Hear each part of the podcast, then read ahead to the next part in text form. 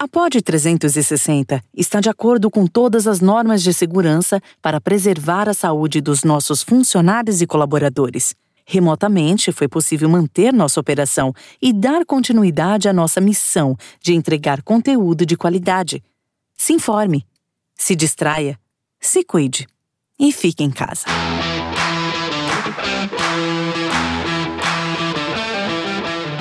Ele é um dos grandes nomes que engrandecem a nossa tão honrada profissão que hoje vive dias difíceis, uma política conturbada, em momentos de questionamento. Ele é um jornalista esportivo, cronista, escritor, filho de uma grande figura que também representa de uma forma muito, muito predominante o jornalismo de credibilidade. Hoje eu tenho o prazer de trazer para bater um papo aqui no nosso podcast Mauro Betting. Qual é, Mauro Betting? Que bom ter você aqui, cara. Oh, qual é, Moré? Vou te perguntar, mas antes, primeiro, muito honrado pelo convite. De vez em quando eu acesso, porque a gente tá numa fase, né, Moré, que às vezes a gente não consegue nem ler o que a gente escreve, nem ver o que a gente faz, nem ouvir o que a gente fala.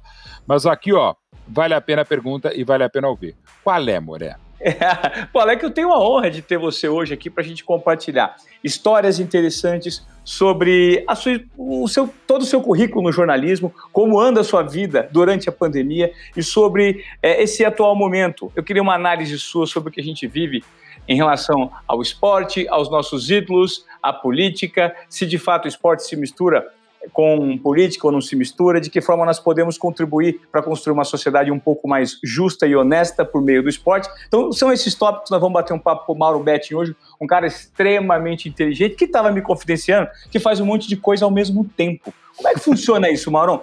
Você está escrevendo 5, 10 livros ao mesmo tempo, em série, e mais roteiro de filme? Como é que é? é não sei, mas é, o, o Moré, é uma coisa maluca. Eu, quando moleque, ou seja, há muito tempo atrás, no milênio passado, e é fato, eu, eu tinha, trans, tenho ainda, transtorno de déficit de atenção com hiperatividade. Até mais hiperatividade do que déficit de atenção. E eu meio que fui fazendo um mecanismo que eu posso fazer duas até três coisas ao mesmo tempo. Não estou dizendo que sejam boas, mas faço rapidamente. Então, assim, eu consigo fazer uma transmissão de jogo, ou fazer um programa de rádio e televisão, ao mesmo tempo estar tá escrevendo um livro sobre completamente outro assunto e fazer uma coisa que eu amo, que eu vi música. Então, eu consigo fazer tudo ao mesmo tempo. Eu escrevo rápido. Então, muitas vezes, por exemplo, o livro do centenário do Palmeiras, eu escrevi enquanto eu apresentava o Central Fox, falando lá do Botafogo, da Internacional e falando do Palmeiras ao mesmo tempo. É, até para o trabalho de blogs, de jornal, essas coisas agora, eu edito a revista Corner também, você faz meio que tudo ao mesmo tempo. E, e assim, eu escrevo muito rápido, como eu falo rápido. E assim, e aí sai. E como eu tenho um privilégio, o prazer de, de poder escrever, eu gosto muito de escrever, estudar, e cara, a gente é pago para ver futebol, falar um monte de bombagem de futebol. Então, se o tempo que eu faria lendo outra coisa, eu faço o meu livro. Então, por exemplo, desses 10 livros, cinco eu posso dizer quais que eu estou escrevendo, alguns por contrato não ainda. Um livro fantástico que eu estou adorando é o livro do Centenário Oficial da Portuguesa, junto com mais seis torcedores e jornalistas da Portuguesa, como, por exemplo, o Fabinho Gomes, o Jorge Nicole e outros grandes colegas.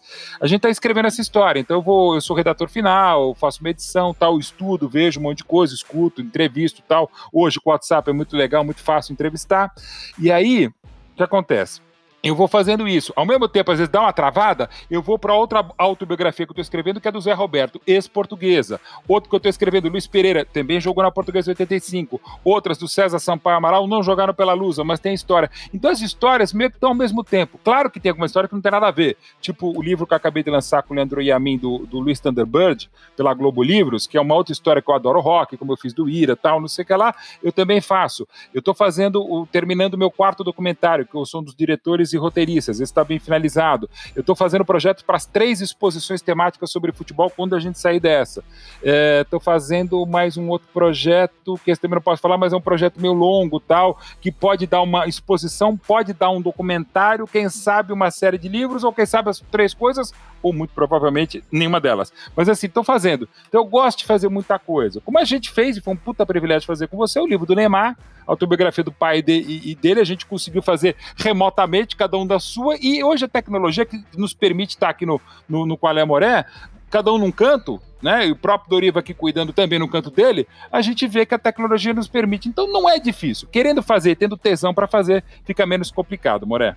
É isso que a gente vai ter, tentar trazer para nossa audiência aqui um pouquinho do que se passa no cérebro multi-agitado e multifocal do Mauro Betting, com tantas coisas ao mesmo tempo, o cara parece um povo de tantos tentáculos. Mas antes, Mauro, eu queria deixar registrado aqui que contribuiu com essa pauta, inclusive com a sugestão, um cara que já te entrevistou, que é o Marcelo Soares Filho, o Marcelinho Opa. da Pod 360, claro. um super querido, falou assim, Van, traz o Mauro Betting. Falou assim, rapaz, o Mauro Betting é uma das grandes joias que eu não conversei ainda nesse podcast, então muito obrigado mais uma vez a você e principalmente também ao Marcelinho, que sugeriu claro. a sua vinda para cá e você prontamente, como um gentleman, aceitou.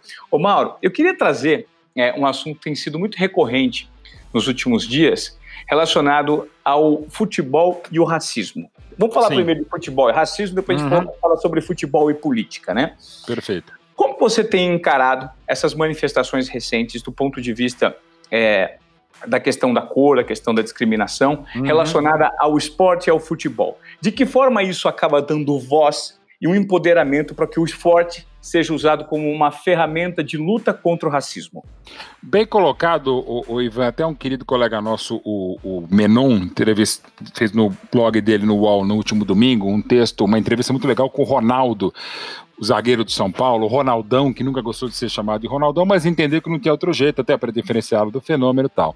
E o Ronaldão coloca muito bem a questão. Ele fala: olha, os racistas antes, na época que ele jogava, até o começo do, do século passado, é, ele, o finalzinho, o começo deste século, o, o falava que os, os, racistas se protegiam com alambrados e agora com as redes sociais. A gente vê coisas inomináveis, né, o, o Moré?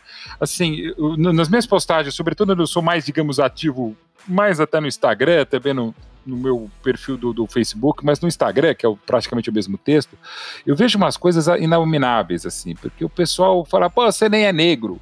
Uh, ou você, sabe, cara, eu sei, não, não preciso ser para tentar ser minimamente tolerante. A gente tem que ser intolerante com os intoleráveis intolerantes. Aí tem que ser tolerância zero. É, por isso eu sou muito contra, por exemplo, voltando ao nosso campeão de jogo, estamos falando dele, a, a torcida única, é, para mim, é uma institucionalização da intolerância. Você não aprende mais a ganhar, a empatar, e uma das grandes vantagens do futebol, ganhar, perder, e o futebol nos ensina muito a empatar. Se a gente fizer um balanço do dia, Moré, a gente mais empata 0 a 0 1 a 1 do que ganha de 1 a 0 ou perde 7 a 1 então, assim, o futebol nos ensina isso. Se você não consegue entender que o outro time pode ganhar, que você pode, digamos, até xingar, mas com um certo limite, digamos, um xingamento republicano, cara, a gente está perdido. E essa questão racial é o que falou o brilhante ator Will Smith. Ele fala, cara, não é que tem mais racismo hoje ou ele está mais latente, é que está mais filmado o que lamentavelmente aconteceu com o George Floyd. Então, assim, a gente tem que aproveitar isso, aproveitar o alcance das redes sociais para poder falar.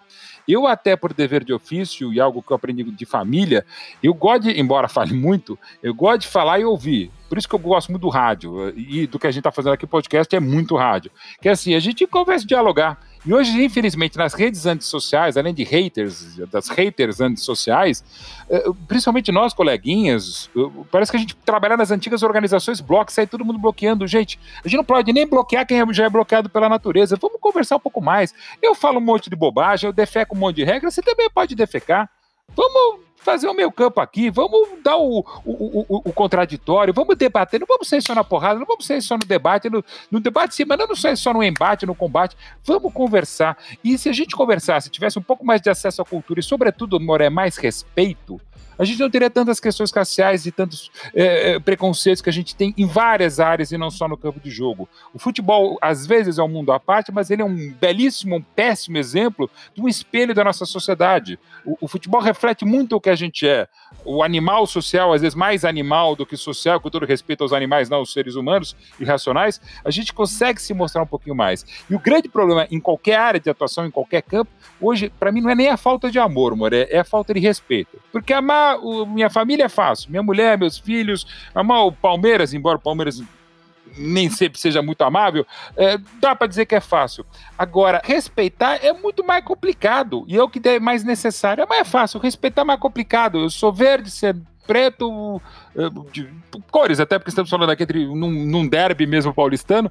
Cara, eu posso te respeitar, posso entender que você pensa diferente, pode dizer que você gosta de um, gosta do outro, porque no fundo, muitas das coisas, o, o, o, Moré, uh, é, sei lá, é, é, como passa uma pizza. Bem, o que, que você quer? Ah, eu quero calabresa. E você? Quero mussarela. Quem tá certo? Ninguém. É questão de gosto. Isso vale para partido, vale para time de futebol, vale para rock and roll, vale pra um monte de coisa. Vale até para aplicativo. Tá? Eu prefiro ver um podcast, qual é a moré? Não, eu prefiro ver lá no YouTube outra coisa.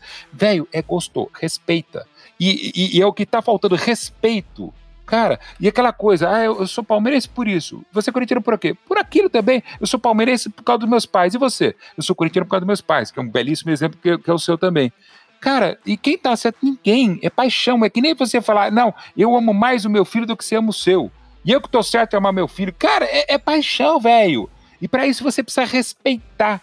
O que está faltando, repito, no mundo é respeito. Respeito à ciência, respeito à cultura, respeito ao respeito, né?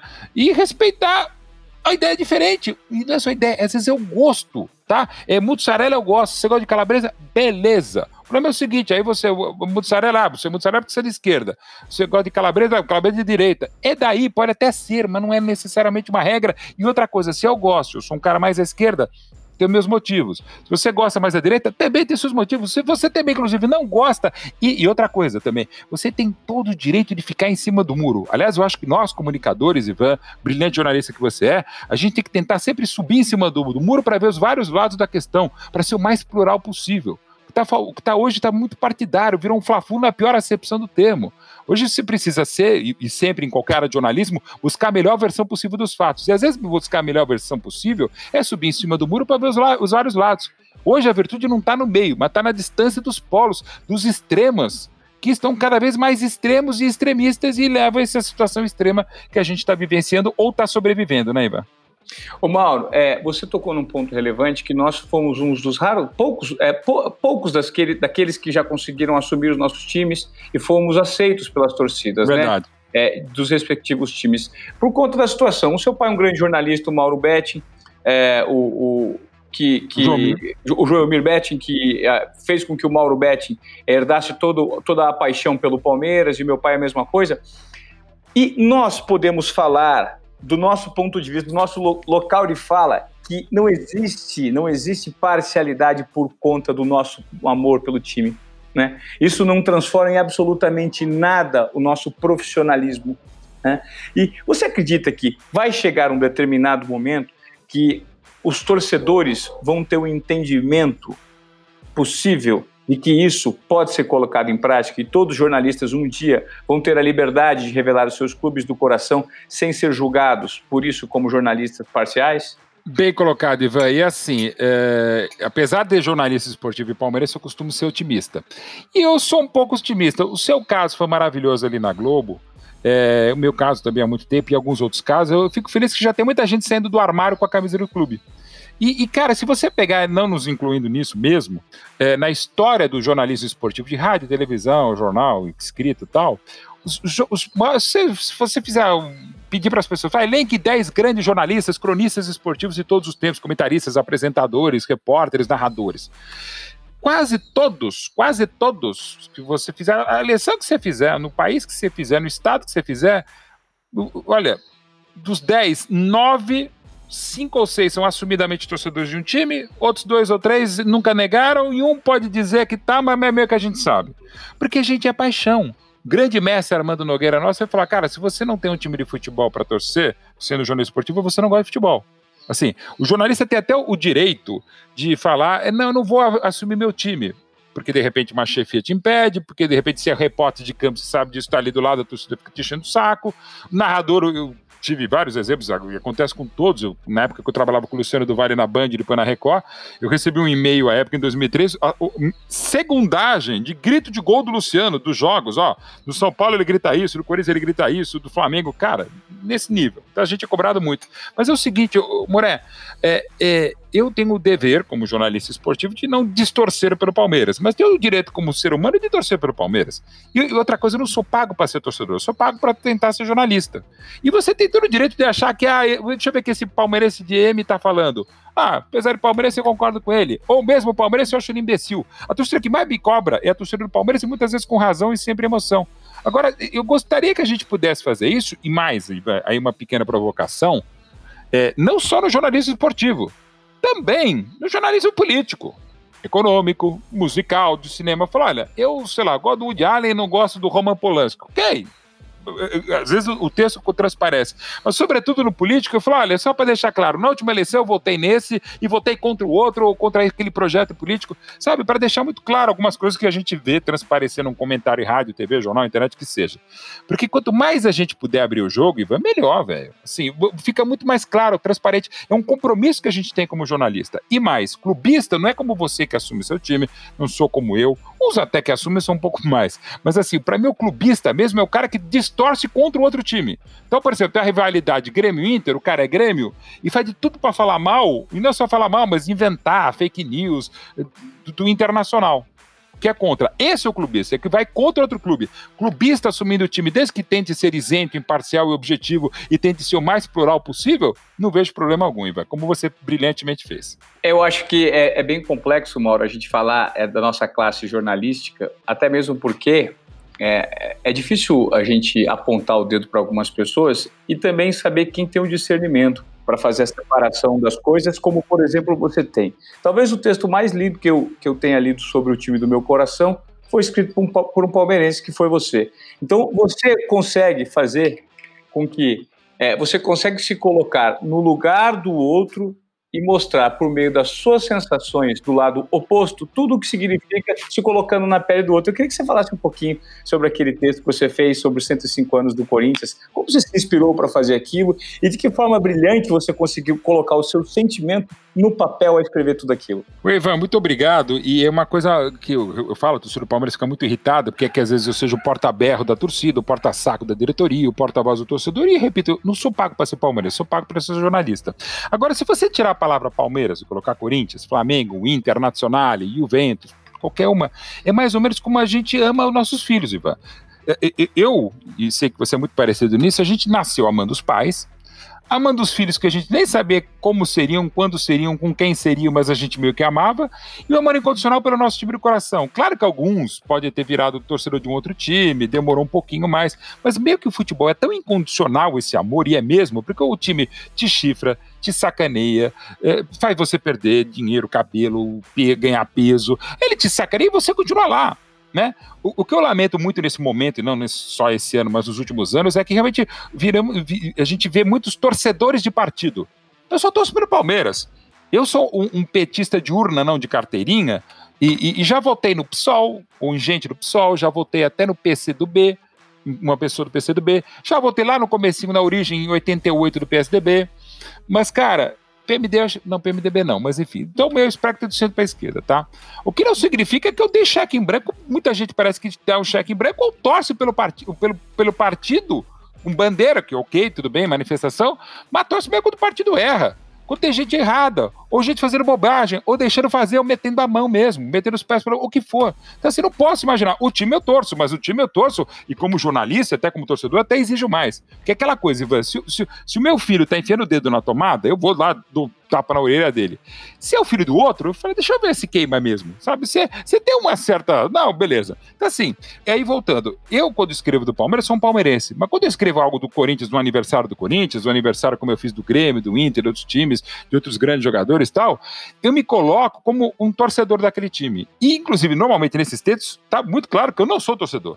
Que eu acho que é mais bacana eu falar do Ivan eh, sendo seu colega, sendo seu amigo, mas tendo um olhar e falar, cara, você é isso, você é aquilo. Então, é legal o, o maior rival falar isso. E realmente eu fico muito feliz que a repercussão é muito grande mesmo desse texto. Eu fico muito feliz do, do, do dia do próprio centenário do Corinthians, dos 100 anos, tinha um texto meu lá na, na Gaviões da Fiel. Não era do Juca, não era do Neto, não era, era meu. Então, assim, foi muito legal. Os Palmeiras ficam bravos? Pode ficar bravo. Mas, gente, repito, é amor de mãe, aquela coisa só muda de endereço. Amor de torcedor, que também é um amor de mãe, amor incondicional, só muda de endereço. Então, assim, quando eu escrevo do Corinthians, do Flamengo, do São Paulo, alguns mais facilmente, outros menos, eu me coloco como torcedor. Aí uso o poder de observação, gosto de escrever e aí sai de coração. Só que vou dizer, velho não é que eu pago um preço, eu fico com essa cobrança eterna. Repito, do Palmeiras. Eu tenho muito mais problemas com a torcida do Palmeiras e também mais soluções do que qualquer outra torcida. Nunca tive problema na, na Arena Corinthians, no Pacaembu, Vila Belmiro, Rio Grande do Sul, Nordeste. Nunca tive problema. Eu, às vezes, posso vir a ter problema no, no, no Allianz Parque ou no antigo Palestra Itália. É impressionante, cara. A torcida do Palmeiras ela tem um grau de intolerância muito grande, né, Mauro? Principalmente a massa ali. E é difícil argumentar contra essa, com essa, essa falta de posicionamento crítico de fato, um posicionamento um pouco mais é, entendido sobre o que de fato significa ser jornalismo e separar as coisas, enfim. Isso é um outro campo que a gente nem precisa entrar. Eu queria falar contigo agora sobre essa mistura recente que nós temos observado nas ruas, principalmente, de torcedores que normalmente se degladiam nos estádios e não, não podem conviver juntos, unidos a favor da democracia, tomando um, um posicionamento político. Como que você analisa esse movimento e você acha que, de fato, hoje nós podemos sim misturar política com esporte? Hoje e sempre. E política com gastronomia, política com política, às vezes parece que os caras não se misturam. Política com economia, política com tudo, com cinema, literatura, tudo. E deixando muito claro, é, eu adoro Chico Buarque, adoro, fantástico, escrevendo música, compondo não necessariamente cantando e nem necessariamente escrevendo. E não necessariamente no posicionamento político, embora seja parecido com, digamos, jogamos do mesmo lado. Eu adoro o traje rigor, até por conhecer também o Roger, sobretudo o Marcos Klein, grande palmeirense guitarrista. Não necessariamente concordo com o posicionamento político deles. Não tem problema nenhum, continuo achando a mesma coisa. Até nas letras mais políticas lá na metade dos anos 80, quando do primeiro sucesso 85. Eu, quando vou ao restaurante, eu vou, quando eu sei e tal, eu, eu gosto da comida, do chefe de cozinha, eu não sei em que ele vota. Quando eu leio um livro, até dependendo do livro, da, da área do livro, eu sei mais ou menos a inclinação política, mas de repente o livro é do século XVIII, não vou saber se o cara é, o que, que ele era. Né? Quando eu vou ao cinema, dependendo do filme, sei lá, se for ver Thundercats, não sei porque ver Thundercats na minha cabeça, mas sei lá, qualquer coisa, eu não sei qual é em que se ele é republicano ou se ele é democrata. Se eu vou música mesmo, tudo bem, Bob Dylan eu sei, mas mesmo assim, não necessariamente concordo, como eu já falei. Cara, então assim, eu não vou dividir as pessoas pela política, como lamentavelmente os grupos de zap zap, até os familiares, até amigos quebram o pau. Quebrar o pau futebol tá valendo, mas por política, velho. Quebrar o pau para dizer se o Cristiano é melhor que o Messi, ok, mas para dizer que o candidato que o, que o, que o Bolsonaro é melhor que o, que o Daciolo, eu questão, sabe? sei lá, vamos subir um monte lá com o Daciolo, a gente discute. Então, assim, eu lamento esse tipo de coisa. No caso específico das torcidas, está aí um cara que é crítico como muitos, mas não tão crítico como muitos também. Entendo que a esmagadora maioria dos membros das torcidas organizadas é gente de paz, gente de bem, ligada ou não à escola de samba, dependendo da torcida.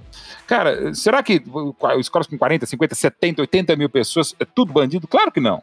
Claro que alguns desses bandidos são da torcida, são, estão dentro dela, alguns chegam até a chefia, chegam até a presidência, ok. Isso é um caso de polícia, mas é o caso do esporte. É o que nos ensina o grande sociólogo estudioso da violência no esporte, professor Murad. Ele fala: não é violência do esporte, é violência no esporte, que está na rua, está num monte de coisa, e tem no futebol. Claro que a torcida organizada, e, e, muitas vezes uniformizada, desuniformizou as ruas, tirou muita gente uniformizada dos estádios e das ruas também. Mas, cara, trabalhos maravilhosos. A gente viu agora recentemente a Mancha Alviverde, mais de 100 toneladas de, de alimento, a Gaviões, outras torcidas, cara. E nessa questão política, que é a tua pergunta, Moré, eu adoro quando as torcidas conseguem se unir em torno, por exemplo, manifestações depois do acidente da Chapecoense, manifestações contra aquilo que eu já falei, contra a torcida uh, única, que eu sou totalmente contrário à torcida única, repito, é institucionalização da intolerância, não educa, joga para baixo do tapete sujo de lama algumas questões muito além do próprio futebol, da violência no futebol, mas eu adoraria que as torcidas se unissem, não só em nome da democracia, se unissem na base do respeito, ó, não precisa todo mundo estar tá abraçado, irmanado numa final de pênaltis assim, pô, se você ganhar eu vou ficar feliz por você, não, pode até xingar, mas, cara, respeitar, né? Então, se você consegue se unir pela democracia, e lamentavelmente até alguns pela intolerância, pelo totalitarismo, pelo, pelo que quer que seja, cara, por que não minimamente no futebol? Repito, não é para bater palminhas ou só fazer campanha de hashtag em rede social, não. É minimamente ó, te respeitar, velho. Você fica do outro lado, já que não dá para ter torcida única, e alguns exemplos eu gostaria que frutificassem no país, como a gente teve vários, ainda tem em outras circunstâncias do Rio Grande do Sul, por exemplo, mas que a gente tivesse essa mesma paz, esse mesmo congraçamento em outros campos, e sobretudo no campo de jogo, porque daí elas seriam mais dignas de aplauso, como lamentavelmente, quando fazem coisas boas, como citei, dificilmente a mídia dá bola. Dá bola. Ô Mauro, é, eu queria que você me falasse sobre o que você acha dessa falta de posicionamento e de voz que nós temos em relação a figuras proeminentes do esporte do ponto de vista político. Porque, assim, o que a gente nota hoje, que principalmente no meio do futebol, uhum. nós temos é, grandes personalidades, grandes personalidades do ponto de vista da habilidade, da técnica e do talento. Mas são mentes que não se envolvem, não se engajam com problemas atuais da sociedade e uhum. sequer se dão conta do panorama político que vivemos. É, isso existiu e foi muito é, é, evidente na década de 80, né, principalmente por conta da democracia corintiana, que é talvez seja o, o momento mais emblemático da mistura entre é, esporte e política. E como é que você avalia que hoje é, esse cenário poderia ser mudado e quanto nós ganharíamos enquanto sociedade se, tiver, se tivéssemos grandes representantes do esporte levantando bandeiras políticas e pessoas engajadas politicamente para a transformação do país, que é o que não acontece. Que não é o que acontece, né? Eu vou falar um pouco mais do futebol mesmo, que é a minha área mesmo. Nada contra as áreas, mas eu não tenho conhecimento. Quer dizer, a gente sabe do, do Colin que ele fez na NFL, vários Black Panthers, vários momentos maravilhosos eu entendo do esporte e você também. Mas assim, é, ao mesmo tempo eu compreendo, porque algumas vezes o jogador é muito cedo, ele não tem acesso à educação, à cultura, e se tenta, ele é pro, fora da democracia corintiana. Vários momentos os atletas foram deliberadamente jogados para escanteio mesmo, é, não só literal, para fora de campo, né? O próprio grande craque Afonso, na verdade, dos anos 60, brigando pela lei do passe. Você vê hoje pessoas muito mais politizadas, inteligentíssimas como Tostão, também na época de 70, um pouco por fora.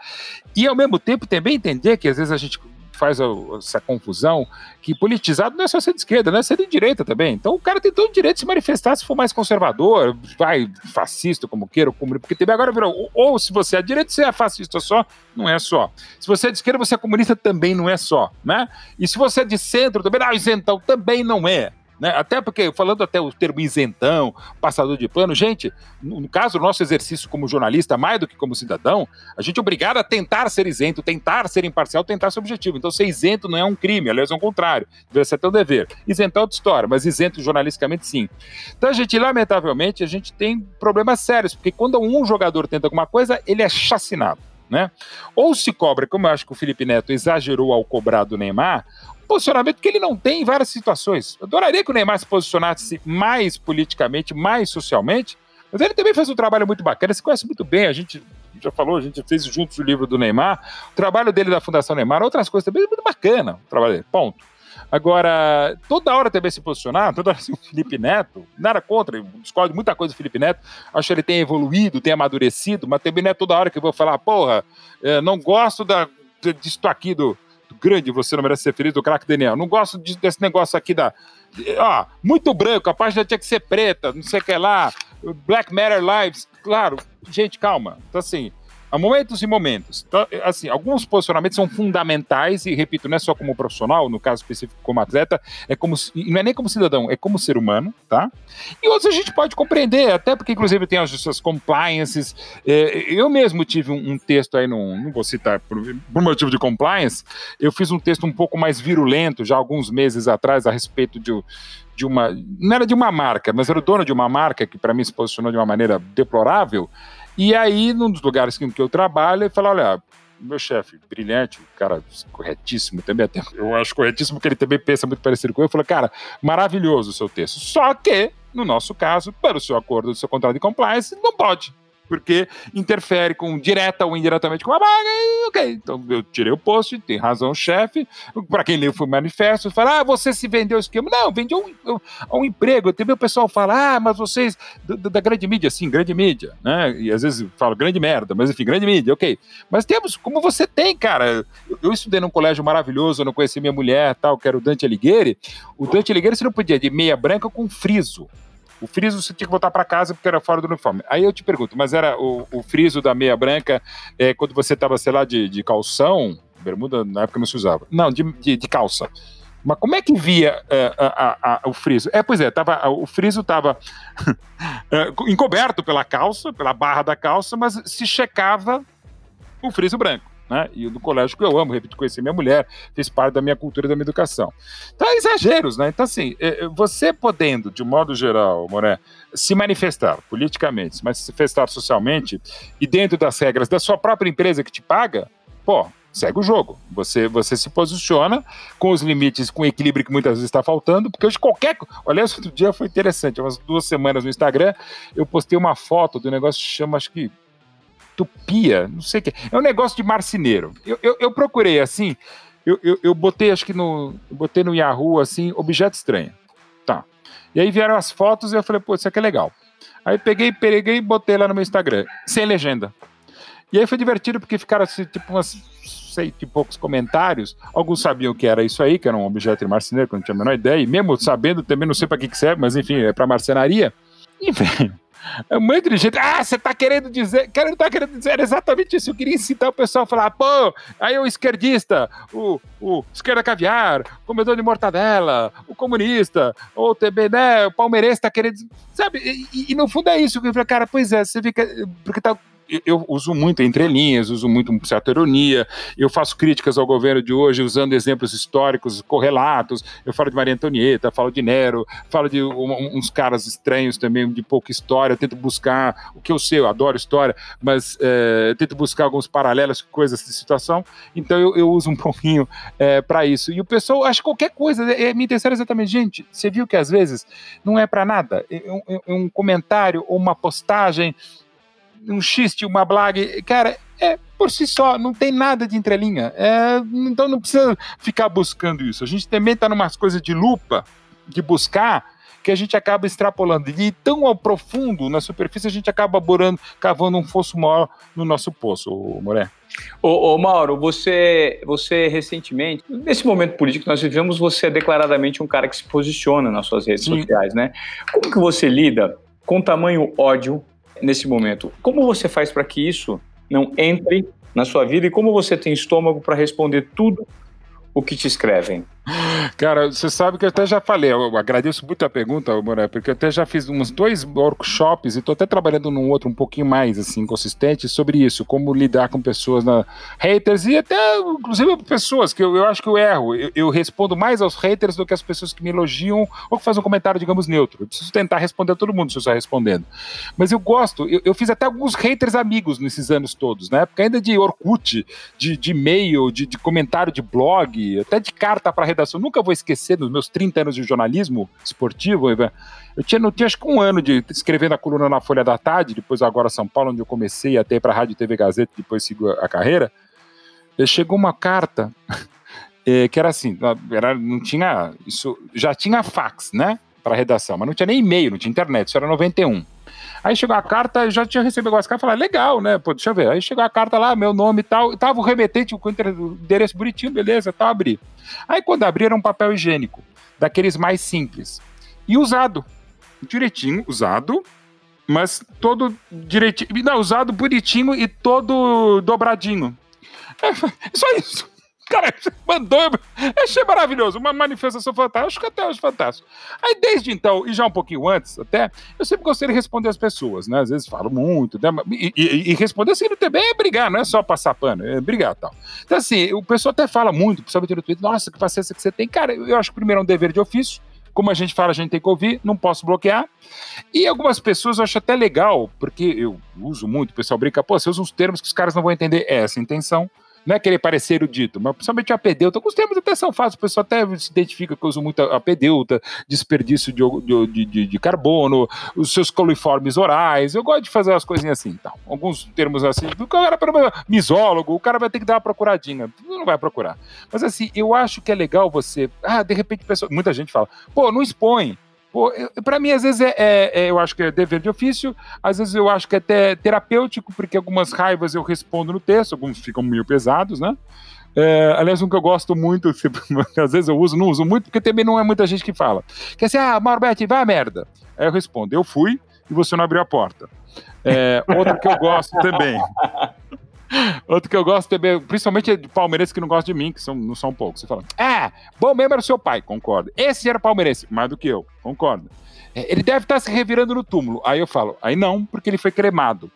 E, cara, essa é impressionante. Todas as pessoas ou me bloqueiam ou não continuam a conversa, porque fica meio pesado e tenho certeza que o velho não teria problema.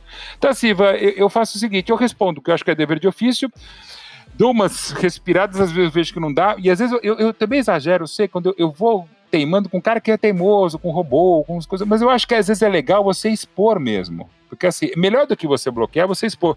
E fico mais feliz ainda quando o cara me bloqueia. Aí eu chego ao meu objetivo. Quando eu começo a responder e o cara já. Puff, e normalmente eu, ele me bloqueia na segunda ou na terceira. Não preciso bloqueá-lo, ele já me bloqueia, e aí segue o jogo ou não segue o jogo, né?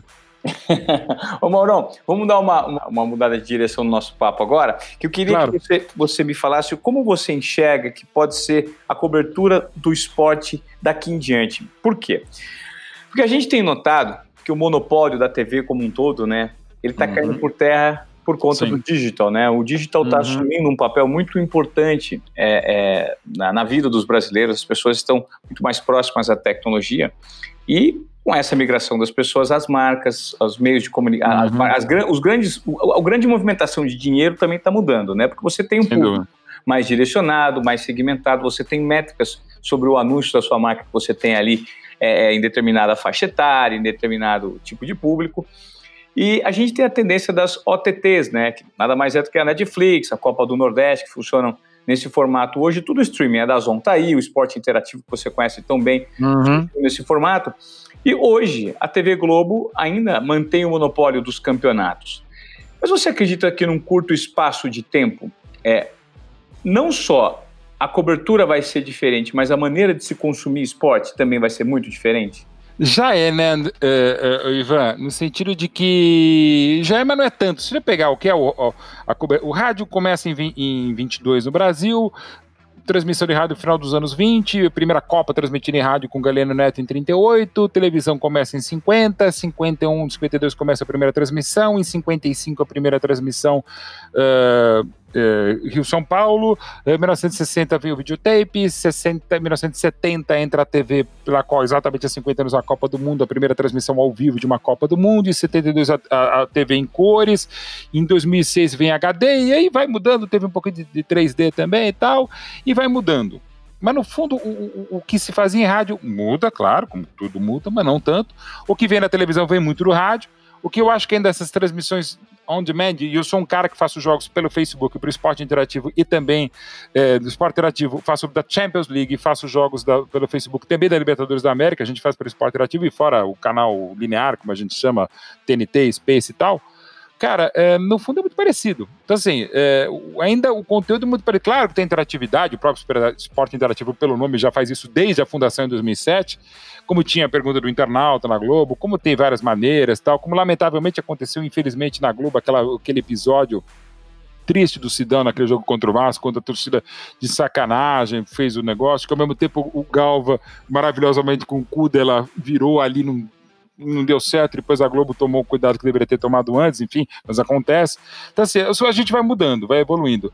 É, mas, no fundo, o conteúdo é o mesmo. E eu falo com a pretensão de falar de um cara que escreve 20 livros, dirige quatro documentários, já fez sou curador do Museu da Seleção Brasileira, um dos curadores do Museu Pelé, estou fazendo outras exposições. Eu não sou jornalista que mais trabalha, mas é o que faz talvez mais coisas.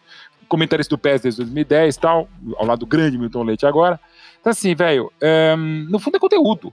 Ah, porque você faz muita coisa? Porque no fundo é muito parecido. Muda uma palavra aqui, muda outra palavra ali, no fundo não tem problema nenhum. Então, assim, o que a gente faz?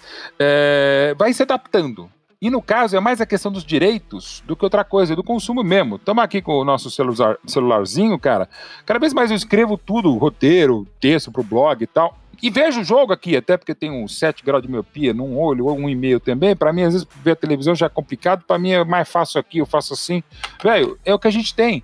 Dos meus cinco filhos, Dois já estão sem televisão no quarto, o tablet, o celular já. Então, assim, estamos nesse momento. Nossos chefes não sabem o que fazer, não é culpa deles. É quase como na pandemia, um monte de coisa nova tal. E, e o nosso chefe, de modo geral, não tem aversão à ciência como alguns dos nossos outros chefes.